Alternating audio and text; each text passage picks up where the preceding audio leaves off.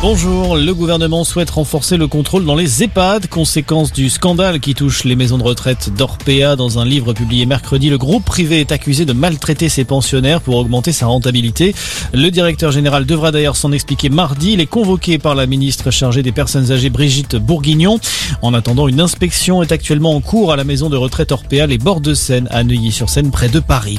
Faute de personnel, les urgences de Manosque à l'Arrêt, le service sera fermé ce soir également lundi et mercredi prochain. Une décision de la direction qui précise que cette fermeture est temporaire et pas définitive. De son côté, la CGT appelle un rassemblement ce soir à 18h pour demander plus de moyens. Dans l'actualité également, c'est confirmé, les épreuves écrites de spécialité du baccalauréat sont reportées de deux mois. Prévues au départ en mars, elles auront lieu finalement les 11, 12 et 13 mai prochains. La faute à la crise sanitaire qui a perturbé le bon fonctionnement de l'école depuis plusieurs semaines. La décision a été prise cet après-midi après une réunion entre les syndicats d'enseignants et le ministre de l'Éducation Jean-Michel Blanquer. Marion Maréchal Le Pen se présentera-t-elle aux législatives dans le Morbihan? C'est une possibilité alors que la nièce de Marine Le Pen annonce son retour en politique dans un entretien au Figaro. Marion Maréchal Le Pen a été députée, on le rappelle, du Vaucluse entre 2012 et 2017. Elle hésiterait aussi à revenir dans le sud-est.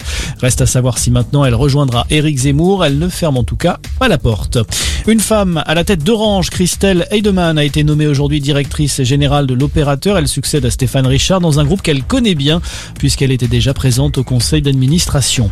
Et puis c'est une mesure qui devrait faciliter la vie des Français. Le crédit d'impôt instantané est entré en vigueur aujourd'hui. Concrètement, les foyers n'auront plus à avancer 50% du coût d'un emploi à domicile.